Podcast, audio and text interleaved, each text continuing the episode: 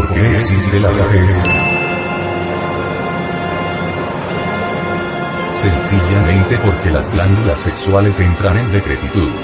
Al entrar en decrepitud, entran en decrepitud todas las glándulas endocrinas y entonces se procesa la cuestión aquella de la decrepitud y vejez. Pero si hubiera un sistema que permitiera que las glándulas sexuales no se degeneraran, no entrarán en decrepitud, podría conservarse todo el sistema nervioso en perfecta actividad y entonces no habría decrepitud ni vejez. Eso es obvio. Ahora bien, por medio de este fino artificio, conexión de Lingam John sin eyaculación de lens seminis como dicen los médicos famosos. Arnoldo Kerungeler y Brown Sequard, es posible, entonces, conservar las glándulas sexuales activas durante toda la vida. Esto significa que un hombre que practicara con tal sistema llegaría a la edad de 90 y 100 años, todavía con capacidad para copular, para gozar libremente del gozo sexual, que es un gozo legítimo del hombre, que no es un pecado, que no es un tabú, que no debe ser un motivo de vergüenza o de disimulo, etc., sino, repito, un derecho legítimo del hombre. Mediante la transmutación de la entidad del semen en energía, se procesan cambios psicológicos extraordinarios, se desarrolla la glándula pineal. Esa glándula estuvo activa en otros tiempos, en tiempos antiquísimos de la historia. Entonces el ser humano poseía aquel ojo del que nos hablase Homero en su Odisea. El ojo de los lacertidos, el ojo que viera en aquel terrible gigante que intentó, pues, devorarle.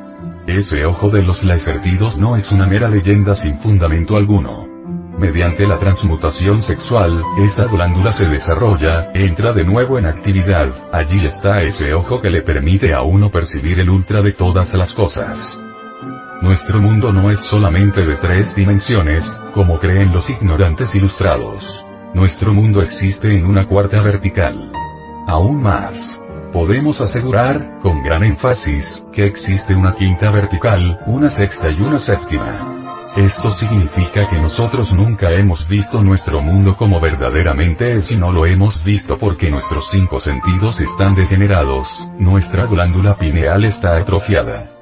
Existen otros sentidos en nosotros que se hallan completamente degenerados, y que son de percepción, pero que están degenerados.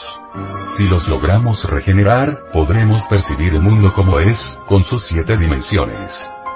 Así que, la cruda realidad de los hechos es que mediante la transmutación sexual, se pueden regenerar la pineal y los otros sentidos que se hayan atrofiados.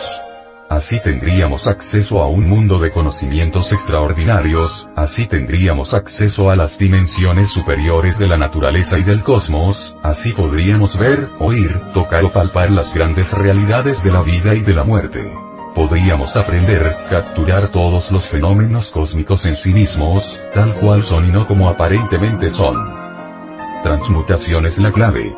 Cambiar el esperma, modificarlo en energía. He ahí lo fundamental. Ha llegado la hora, pues, de comprender todo esto, a fondo, integralmente.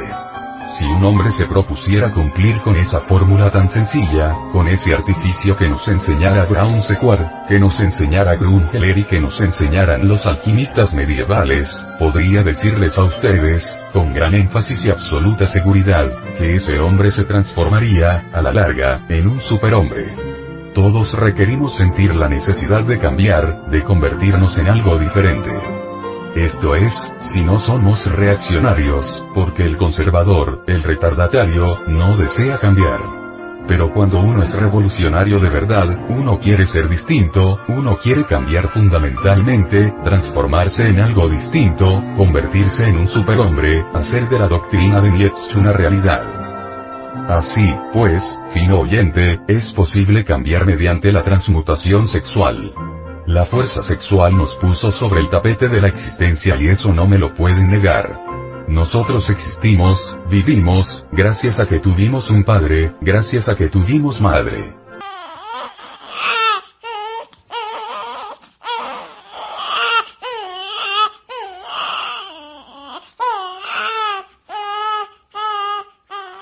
En última síntesis, la raíz de nuestra propia vida está en la cópula de un hombre y de una mujer. Ahora bien, si la fuerza sexual, si la energía del sexo tuvo el poder de ponernos sobre el tapete de la existencia, obviamente es la única que tiene autoridad, de verdad, para transformarnos radicalmente. En el mundo hay muchas ideologías, en el mundo hay muchas creencias y cada cual es libre de creer en lo que quiera, pero la única fuerza que tiene autoridad para transformarnos, es la que nos creó, la que nos puso sobre el tapete de la existencia.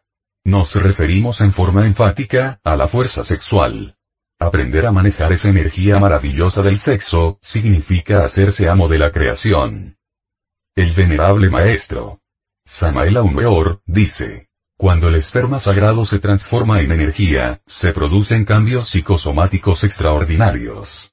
Bien sabemos nosotros lo que son esos vasos hormonales de nuestras gónadas cómo trabajan, cómo pasan las hormonas de vaso en vaso como por último a lo largo de los cordones espermáticos, llega hasta la próstata. Bien sabemos lo valiosa que es la próstata. Allí se producen las más grandes transformaciones de la entidad del semen y las hormonas, por último, entran en el torrente sanguíneo la fémina también se favorece de igual manera con la suprasexualidad. La palabra hormona viene de una raíz griega que significa ansias de ser, fuerza de ser. Las hormonas han sido estudiadas por nuestros hombres de ciencia, son maravillosas. Las hormonas sexuales, por ejemplo, entrando en el torrente sanguíneo, realizan prodigios. Cuando tocan las glándulas endocrinas, sea la tiroides, sea la paratiroides, sean las suprarrenales o la timo, etcétera, etcétera, las estimulan, hacen que esos pequeños microlaboratorios produzcan más hormonas y esas hormonas, producidas por todas las glándulas en general, enriquecen el torrente sanguíneo en forma extraordinaria. Entonces desaparecen las dolencias, desaparecen las enfermedades. Desgraciadamente, hoy por hoy, el esperma que es preparado y que sube o asciende hasta la próstata, es despilfarrado y ni siquiera se les deja descomponer a los famosos ospermos entre las hormonas, cuando ya se les envía fuera del organismo, cuando se les arroja. Muchas veces ni siquiera alcanza a ascender, desde los testículos hasta la próstata, la entidad del semen, cuando ya es eliminada. En cuanto a los masturbadores, ¿qué diremos? Bien saben ustedes lo que es el vicio de la masturbación. Cuando alguien se masturba, indubitablemente está cometiendo un crimen contra natura. Después de que se ha eyaculado la entidad del semen, queda cierto movimiento peristáltico en el falo y esto lo sabe cualquier hombre. Con tal movimiento, siempre el falo recoge del útero de la mujer, la energía que necesita para alimentar el cerebro. Pero con la masturbación la cosa es distinta. El falo, durante la masturbación, lo único que recoge con el movimiento peristáltico, es el aire frío que va al cerebro. Así se agotan muchas facultades cerebrales. Innumerables sujetos han ido al manicomio por el abominable vicio de la masturbación. Un cerebro lleno de aire, es un cerebro estúpido en un ciento por ciento. Así que, condenamos ese vicio, totalmente. Distinto es si se transmuta el esperma sagrado en energía, pero esto solamente es posible durante la cópula, evitando pues, a toda costa, la eyaculación del ens Porque, como dijeran los mejores sabios medievales, Dentro de él se encuentra todo el ens virtutis del fuego, es decir, la entidad ígnea del fuego. Enriquecer la sangre con hormonas, no me parece un delito. Transmutar el esperma en energía, está muy bien documentado por hombres como Sigmund Freud y otros tantos.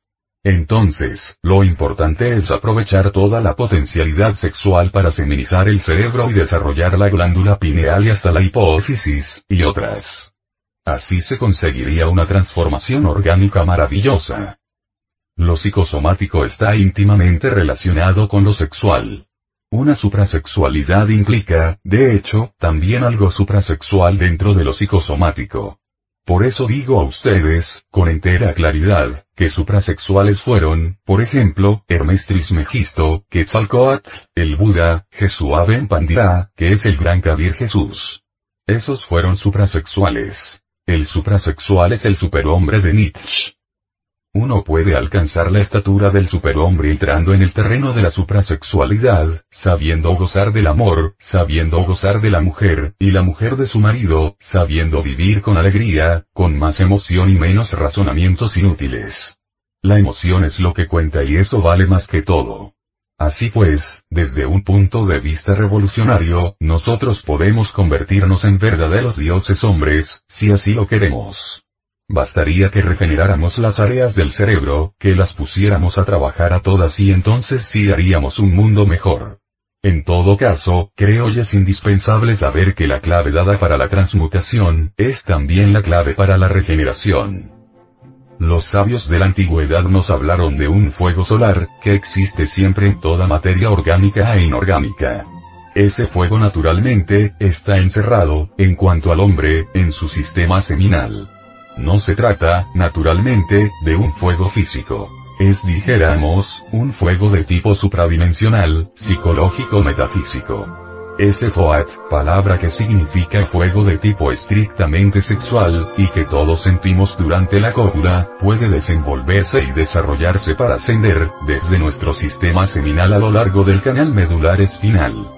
Cuando ese fuego asciende, despierta en nosotros poderes que ignoramos, poderes extraordinarios de perfección, o mejor dijéramos, de extrapercepción sensorial. Poderes que divinizan. Pero hay que despertarlos mediante la transmutación de la libido, sabiendo gozar del amor. La mujer también puede despertarlos, sabiendo gozar de su varón. Con ese fuego se realizan prodigios. Los orientales lo denominan kundalini y es maravilloso.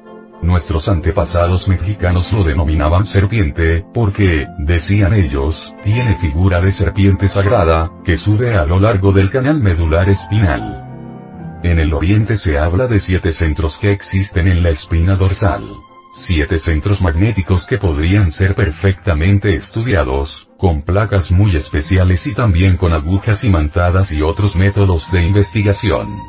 El primero está en el coxis cuando entra en funcionalismo, nos confiere determinados poderes sobre el elemento tierra. El segundo está a la altura de la próstata en el varón y ovarios en la mujer, y nos confiere poderes sobre los elementos acuosos de nuestro organismo. El tercero está a la altura del ombligo, el cual despertado, nos permite manejar nuestro temperamento ardiente y hasta actuar sobre el fuego universal.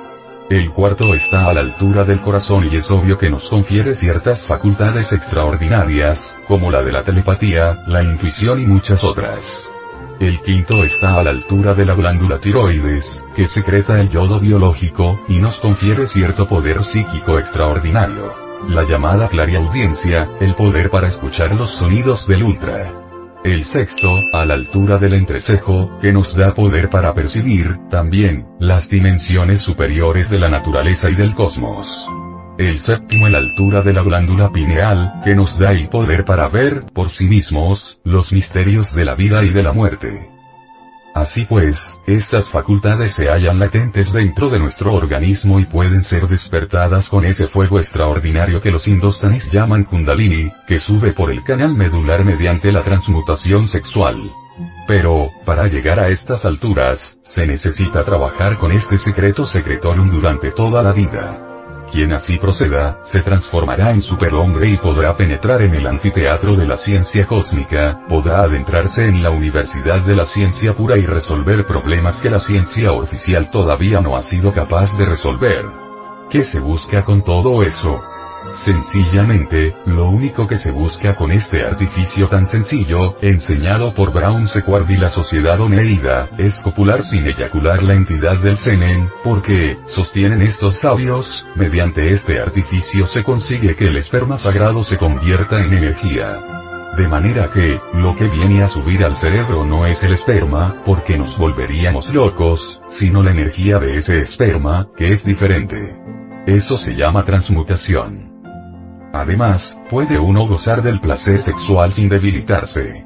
Normalmente, después de la cópula se siente uno con cierto asco. Pero si uno no eyacula la entidad del semen, después de la cópula le quedan ganas de repetirla un millón de veces y siempre dicho soy feliz, goza sin debilitarse jamás. Eso está, enseñando la sociedad oneida, en los Estados Unidos. Eso enseñó también Jung, eso están enseñando los mejores sabios hoy en día, en todos los rincones de la Tierra.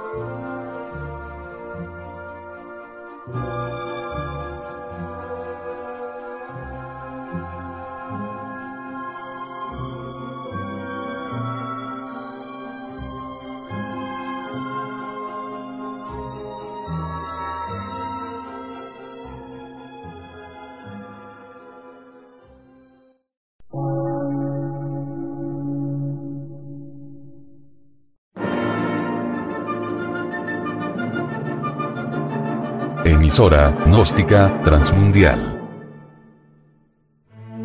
Por una nueva civilización y una nueva cultura, sobre la faz de la Tierra.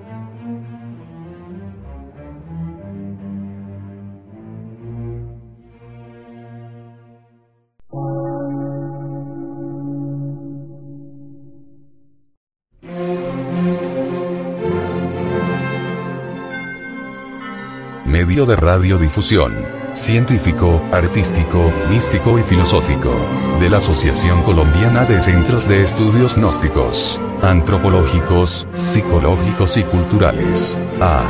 C.